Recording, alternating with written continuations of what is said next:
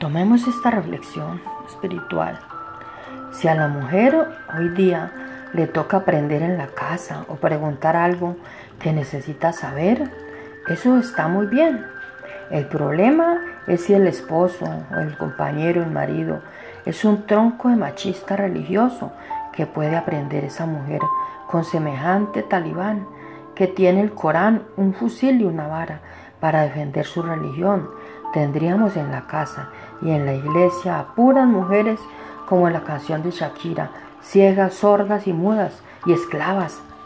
Pero lamentablemente, pero lamentablemente para los talibanes, nuestro Dios y Padre nos hizo libres de semejante barbarie y capacita a las mujeres con el poder de su espíritu para enfrentar a esa cuerda de religiosos y de faltos de sabiduría.